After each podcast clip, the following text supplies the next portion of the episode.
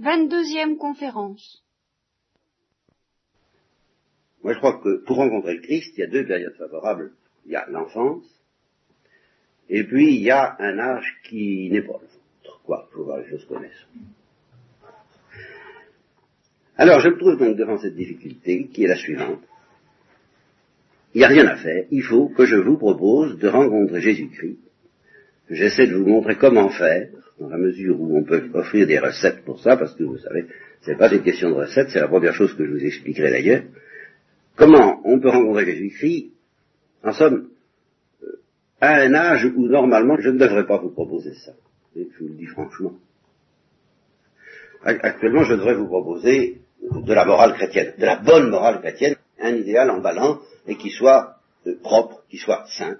Travaillez pour les pays sous-développés si vous voulez, mais c'est justement déjà beaucoup plus difficile. Et puis, dans quelques années, ben, on pourrait parler du Christ.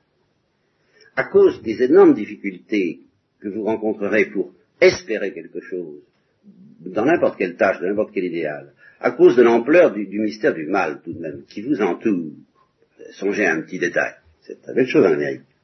Mais ils y viennent à cette situation où, à partir de l'âge de 10 ans environ, pesez bien ce mot, à partir de l'âge de 10 ans environ, les enfants commencent à demander à leurs parents 50 cents c'est-à-dire 2 francs 50 à peu près, pour acheter de la marijuana. C'est admis. Voilà, ça devient admis. Et les parents, ce qui est très très grave, c'est que les parents commencent à dire, oh pourquoi, c'est pas si grave que ça? Vous comprenez, c'est ça. Que ça se fasse, ma foi, en douce, euh, par exception, il y a toujours des choses comme ça. Et que petit à petit, il y a une espèce de capitulation des adultes qui disent, oh bah, hein. bon, ben, vos enfants, connaîtront probablement le même genre de... Un jour, ils en arriveront à ça, faut vous y attendre. Parce que, à l'âge de 10, 12 ans, ils viennent vous dire, euh, oh, c'est pas la peine de discuter, tu sais bien que nous en sommes tous là maintenant. ça se fait, tout le monde fait ça. Alors, euh, lutte pas contre le courant. Tu n'es plus rien. Bon, alors je suis donc obligé de vous proposer quelque chose d'un peu prématuré. Une connaissance du Christ plus mûre, ça peut être d'ailleurs l'avantage de cette situation décomposée, c'est qu'il n'y a plus beaucoup de choix. Il est très difficile de se réfugier dans quelque chose d'intermédiaire. Ou bien on se laisse aller à une certaine pente qui aboutit à une décomposition déjà visible dans la personne d'un certain nombre de gens, mais d'un certain nombre de gens dont le nombre grandit tous les jours, donc qui vous menace euh, à plus ou moins brève échéance. Ou bien on va chercher très loin de quoi résister. Voilà. Je peux vous dire de vivre pour les pays sous-développés, mais je ne vois pas comment vivre pour les pays sous-développés sans faire un acte de foi fantastique qui suppose que tout de même, on va chercher bien plus loin que de se dire je vais me dévouer pour une belle tâche. Parce que c'est quand même un peu décourageant.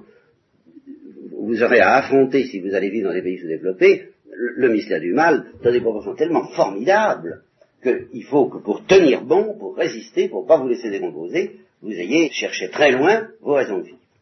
Alors, donc rencontrer Jésus-Christ. Premièrement, première chose dont je voudrais vous avertir, le problème n'est pas un problème intellectuel. Je veux dire que les difficultés que vous pourrez avoir à rencontrer Jésus-Christ ne viennent pas des difficultés intellectuelles que vous pouvez avoir, des questions que vous pouvez poser, vous poser, des questions philosophiques, des questions qu'on appelle théologie, des objections, en général, toutes les objections que vous pouvez vous poser. Ça, c'est pas à cause de ça, alors ça, je vous garantis que ce n'est pas à cause de ça que vous rencontrerez pas Jésus-Christ. Pourquoi? Eh bien, parce que quelqu'un qui a rencontré Jésus-Christ, ça arrive, il y en a parmi vous, je le sais, déjà, un peu, quelqu'un qui a rencontré Jésus-Christ connaît exactement les mêmes difficultés intellectuelles que ceux qui l'ont pas rencontré. Ce sont les mêmes problèmes.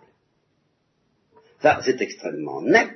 Je m'en suis aperçu d'une manière très concrète quand, euh, justement, pour ma part, j'ai rencontré Jésus-Christ. Je vous ai raconté tout à fait au début, ceux qui étaient là au début, que ça m'était arrivé, vers l'âge de 25 ans, et ceci après une période d'incroyance complète, enfin, période où je nageais, quoi où j'étais perdu dans un certain nombre de problèmes.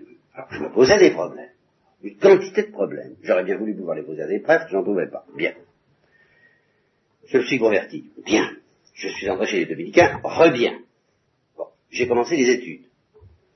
Alors on a abordé les problèmes. Quels problèmes? Ceux que j'avais avant. J'étais enchanté de les aborder. Il n'y avait qu'une seule différence, en effet, c'est qu'au lieu de les aborder avec désespoir, je les abordais avec confiance. Mais c'était les mêmes problèmes et j'avais pas plus de réponses qu'avant.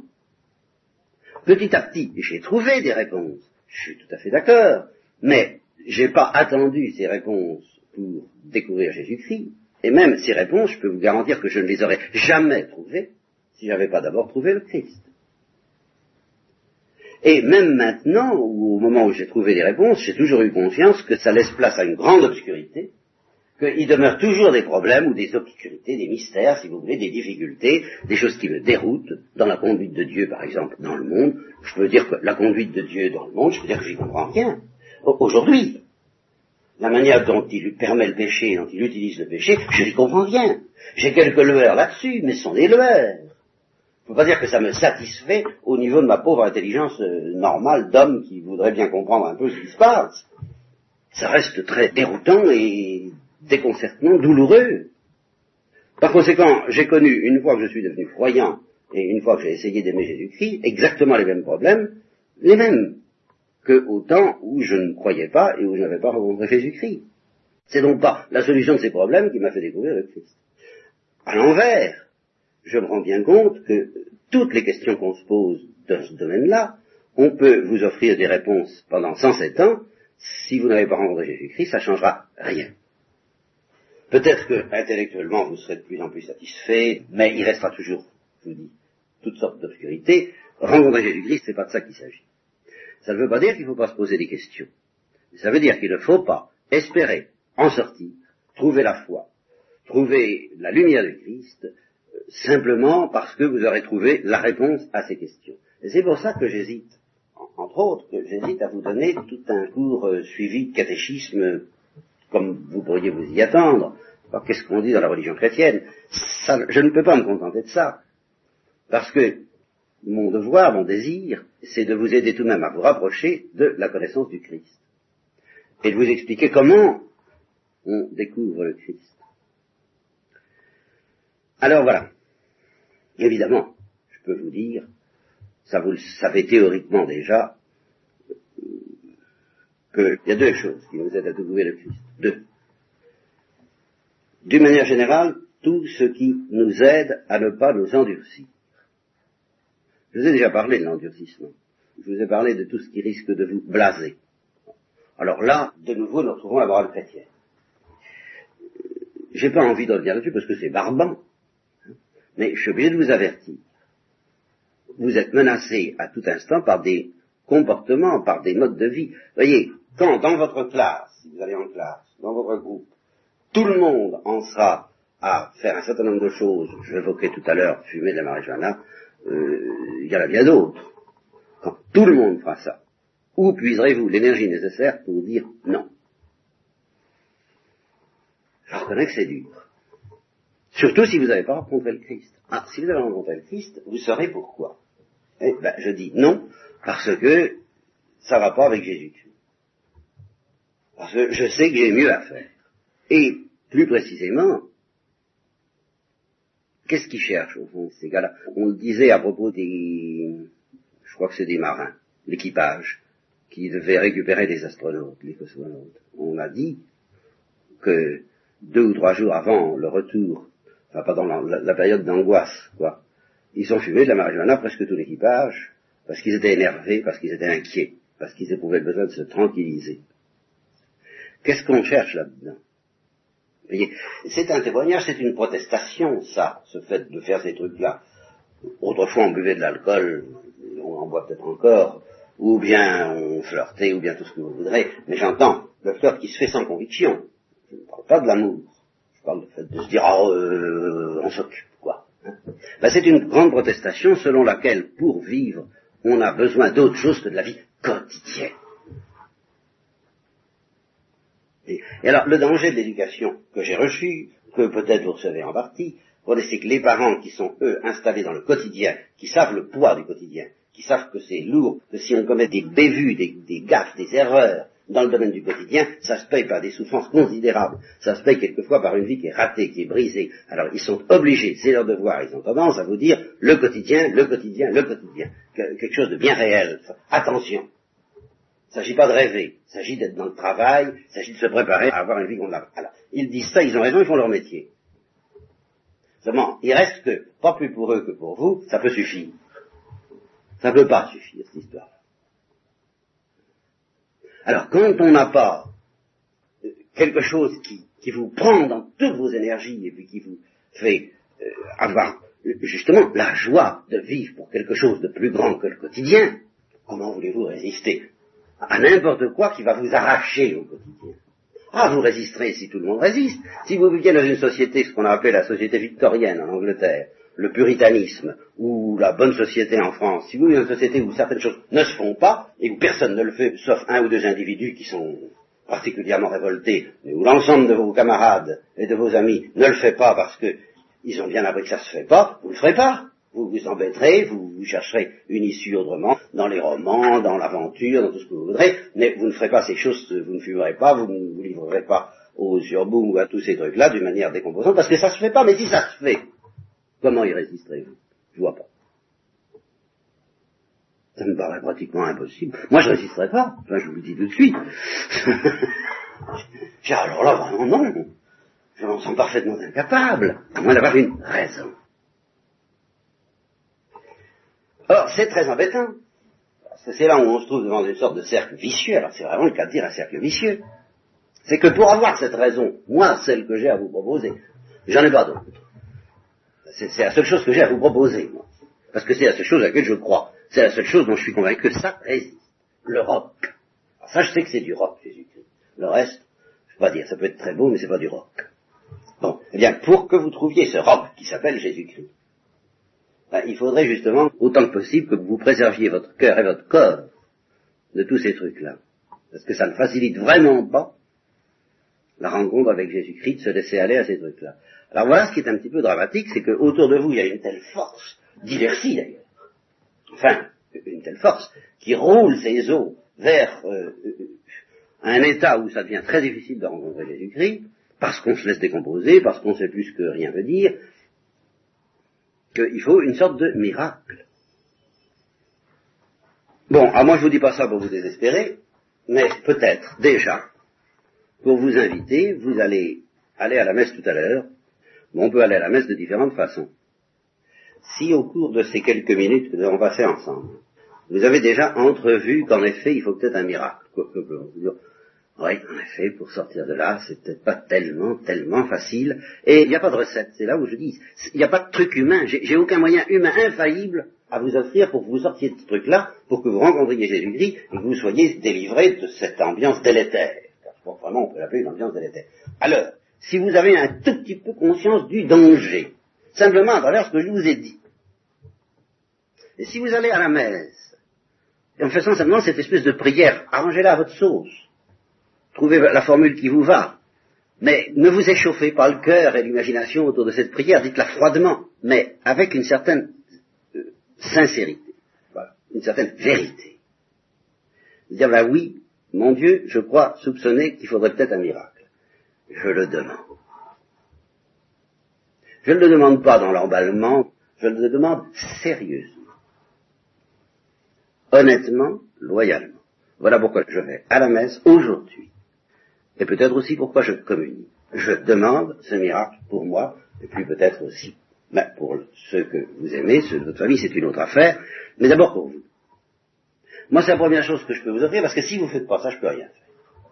Vous voyez, et c'est mince que je vous demande. C'est très spirituel, justement. C'est pas un échauffement de l'imagination. Je vous le répète, il ne s'agit pas de vous battre les flancs pour euh, qu'il vienne une espèce de ferveur et de... Non, non, c'est pas ça. Mais c'est une certaine lucidité, une certaine honnêteté, une certaine loyauté et une certaine humilité. De dire, bah oui, je suis pas de taille. Je suis pas de taille pour m'en sortir. Alors j'ai vraiment besoin d'un secours, et ça me paraît difficile de penser qu'il suffit d'un acte de foi aussi faible, parce que vous n'aurez certainement pas l'impression d'avoir beaucoup de foi dans l'efficacité de votre prière. ça, tant pis, justement, essayez de passer Moi, je vous dis que cette prière est terriblement efficace, il suffit qu'elle soit propre, honnête, droite et qu'il y ait un minimum de foi. Vous avez un minimum de foi. C'est peut-être quelque chose de très en... Vous ne savez pas très bien où ça se trouve, ni comment, ça vous paraît presque nul, mais vous en avez un minimum. Servez-vous de ce minimum. Je dirais pour aller à la messe proprement. Et je vous répète, il ne s'agit pas de prières ferventes. Moi, je ne vais pas vous demander des prières ferventes. Si Dieu vous les donne, c'est très bien. Je ne vous demande pas des prières ferventes. Je vous demande de la loyauté. Et je vous assure que c'est important. Hein. Parce qu'il n'y a pas d'exemple, alors ça je peux en témoigner, moi comme prêtre, il n'y a pas d'exemple qu'une prière loyale n'est pas de réponse. À condition d'avoir un minimum de persévérance. Vous de faire ça aujourd'hui, vous avez intérêt à le faire dimanche prochain aussi. Et oui. Et tous les dimanches. Et si vous avez quelqu'un en, semaine. Ça, mais, ça dure une seconde, ce que je vous demande. Hein? Vous voyez, une seconde. À peu près, le temps de prendre conscience de ce que vous demandez. Hein? D'être préservé d'une certaine décomposition qui vous entoure, qui vous menace, qui vous a peut-être déjà entamé, d'être délivré de ça, de façon à rester suffisamment clair, suffisamment propre, suffisamment droit, pour éventuellement, pas trop tard, et pas trop tard, ça peut vouloir dire assez vite, étant donné ce qui se passe dans le monde, euh, avoir affaire au Christ. Avoir affaire à quelqu'un. Alors là, je vous en parlerai du Christ. Vous voyez, je ne veux pas vous en parler avant de vous avoir suggéré comment faire pour que ce que je vous dis serve à quelque chose. Ça, ça me paraît plus essentiel que tout. Moi, je peux pas. Si je parle à des gens qui, entendent parler de Jésus-Christ avec curiosité, zut, je ferme le guichet, ça m'intéresse pas. Ah, c'est pas à votre curiosité que je parle. C'est à un certain désir. Alors, il peut être aussi faible que vous voudrez, il faut qu'il existe. Et il faut qu'il soit accepté. Voilà. Il ne faut pas tricher avec ce désir-là. Vous dire, bah oui, je pas beaucoup de désir, mais enfin, d'accord, d'accord, je, je je veux bien, je veux bien essayer. Je veux bien essayer de m'y mettre. Voilà, je ne veux pas vous trichier avec votre désir profond, éventuel de Jésus. Et j'ai qu'un moyen, je ne dis pas de m'assurer, mais de vous aider à vous assurer, vous, que vous ne trichez pas. C'est de vous dire, faites-en une prière. Très courte, mais vraie, et de préférence à la messe. Disant à Dieu, eh bien, c'est vrai, au fond, je ne crois pas beaucoup au Christ, je ne l'ai pas rencontré peut-être beaucoup, et peut-être qu'il faut un miracle surtout dans le monde actuel, alors moi je vous dis, oui, sûrement il faut un miracle. Eh bien, ce miracle, oui, je le demande. Et je viens écouter ce que dit le Père Molinier, en partie. C'est une des choses qui montre ma bonne volonté à l'égard de ce miracle, et qui me laisse espérer que, vienne ce miracle. J'y viens pour ça, pour provoquer ce miracle. Que Jésus-Christ se manifeste à moi et me, me tire de cet état de j'ose pas dire de ténèbres, mais c'est tout de même un peu ça, dans lequel il paraît, d'après le Père Molinier, et peut-être un petit peu d'après ce que je pressens, que vivent euh, la plupart de mes copains, de mes copines, des gens en général dans le monde euh, occidental, dans le monde bourgeois. Ça n'a pas l'air brillant, en effet. Alors quelques-uns parmi eux trouvent le Christ, connaissent le Christ, témoignent du Christ, il y en a, et à chaque fois que l'abbé Pierre, par exemple, euh, que vous avez peut-être vu à la télé il n'y a pas longtemps, ça, ça existe, ces gens-là existent et même parmi vos amis, il y en a. Enfin, il n'y en a pas beaucoup, et je vous répète, à chaque fois, c'est un miracle. Ben, il faut vivre sur des miracles. Dans la foi chrétienne, c'est ça. Relisez l'évangile, vous verrez qu'il n'est question que de ça. Seigneur, faites que je vois, faites que je marche, faites que j'entende, celui que vous aimez est malade. Eh bien, moi je vous le dis. Sinon vous, du moins votre génération, la mienne aussi d'ailleurs, enfin la plupart des gens, sauf exception, nous sommes sourds, nous sommes aveugles, nous sommes paralytiques, nous ne savons pas ce que c'est que la vie spirituelle, nous ne savons pas ce que c'est que aimer Jésus. Alors ça vraiment, ça vraiment, on ne sait pas ce que c'est. Sans miracle, on ne sait pas. Là, vous pourrez peut-être commencer à entrevoir, je pourrais peut-être me permettre de vous parler de la résurrection du Christ, et que c'est un miracle, de l'Eucharistie, et que c'est un miracle. Ce pas des miracles comme ça en l'air, euh, pour le plaisir de vous dire, oh, comme c'est beau la résurrection du Christ, comme c'est merveilleux l'Eucharistie. Mais non, ce sont des miracles qui vont se refaire quotidiennement à la messe, en tous les cas tous les dimanches, pour justement vous aider à espérer votre miracle.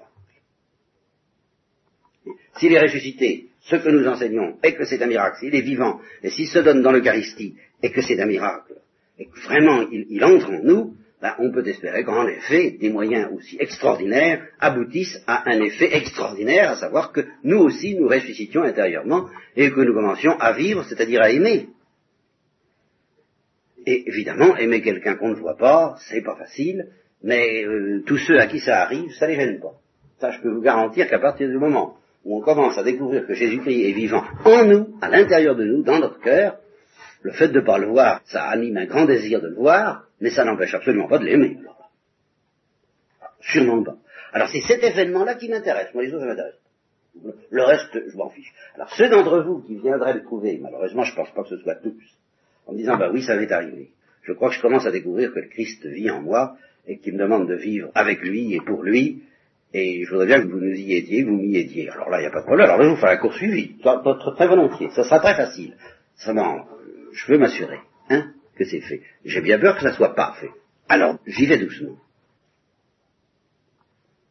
Je vous dis, tout de même, c'est le premier objectif. C'est ça la vie ou la mort. C'est ça l'existence ou la pas existence comme chrétien c'est de commencer à croire que Jésus-Christ est vivant, et croire que Jésus-Christ est vivant, ça ne veut pas dire croire que Jésus-Christ est vivant comme ça, à des millions de kilomètres, ça veut dire qu'il est là, euh, dans la pièce où nous sommes, quand vous serez réunis en mon nom, je serai au milieu de vous, et qu'il est à l'intérieur de vous, ce qui est encore beaucoup plus mystérieux, mais en général c'est ce qu'on découvre le plus facilement, je dirais, quand le miracle a eu lieu. On découvre qu'on n'est pas seul, ce qui est encore un des grands drames, non seulement de la jeunesse actuelle, mais de tout le monde. Alors là, alors là encore, moi je connais qu'une solution à ce problème, dans la mesure où c'est un problème, dans la mesure où on peut parler de solution, je connais qu'une réponse à cette anxiété du cœur, une seule vraie, ah, c'est que Jésus-Christ habite en nous. C'est ça que ça veut dire qu'il est ressuscité. Il est ressuscité, je vous l'expliquerai, il est ressuscité comme quelqu'un de distinct, il est distinct de vous et de moi.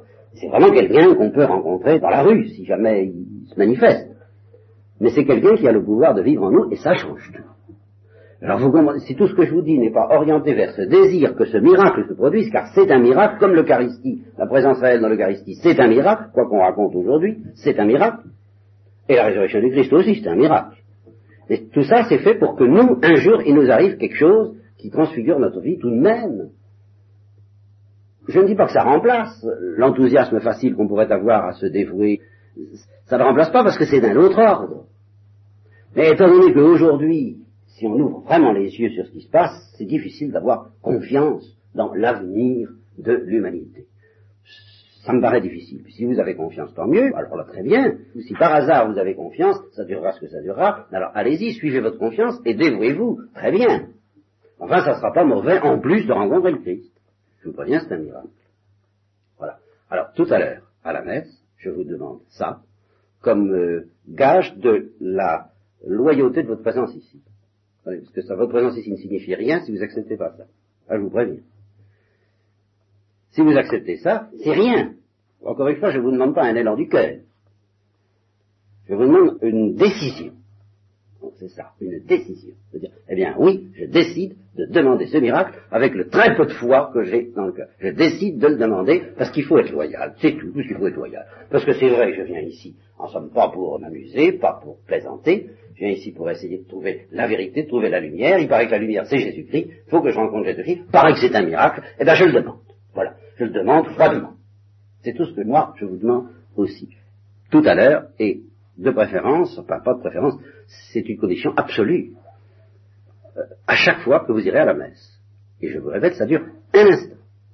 il faut le faire, il faut le dire explicitement au fond de votre cœur avec les mots que vous voudrez, de façon à pouvoir vous dire à vous-même, eh ben oui, je ne viens pas faire perdre son temps au, au verre Molinier, je n'ai pas du tout conscience de perdre mon temps, mais ce serait le cas, si vous n'acceptiez pas, et euh, mettre ceux qui ont fait ce mouvement, ceux qui vraiment cherchent Jésus-Christ dans une situation fausse, parce que eux, ils en veulent.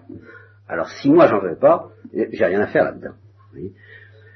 Mais si vraiment je désire ça, simplement, oh, très humblement, très pauvrement, à ma manière, selon mes limites, sont bah oui, d'accord.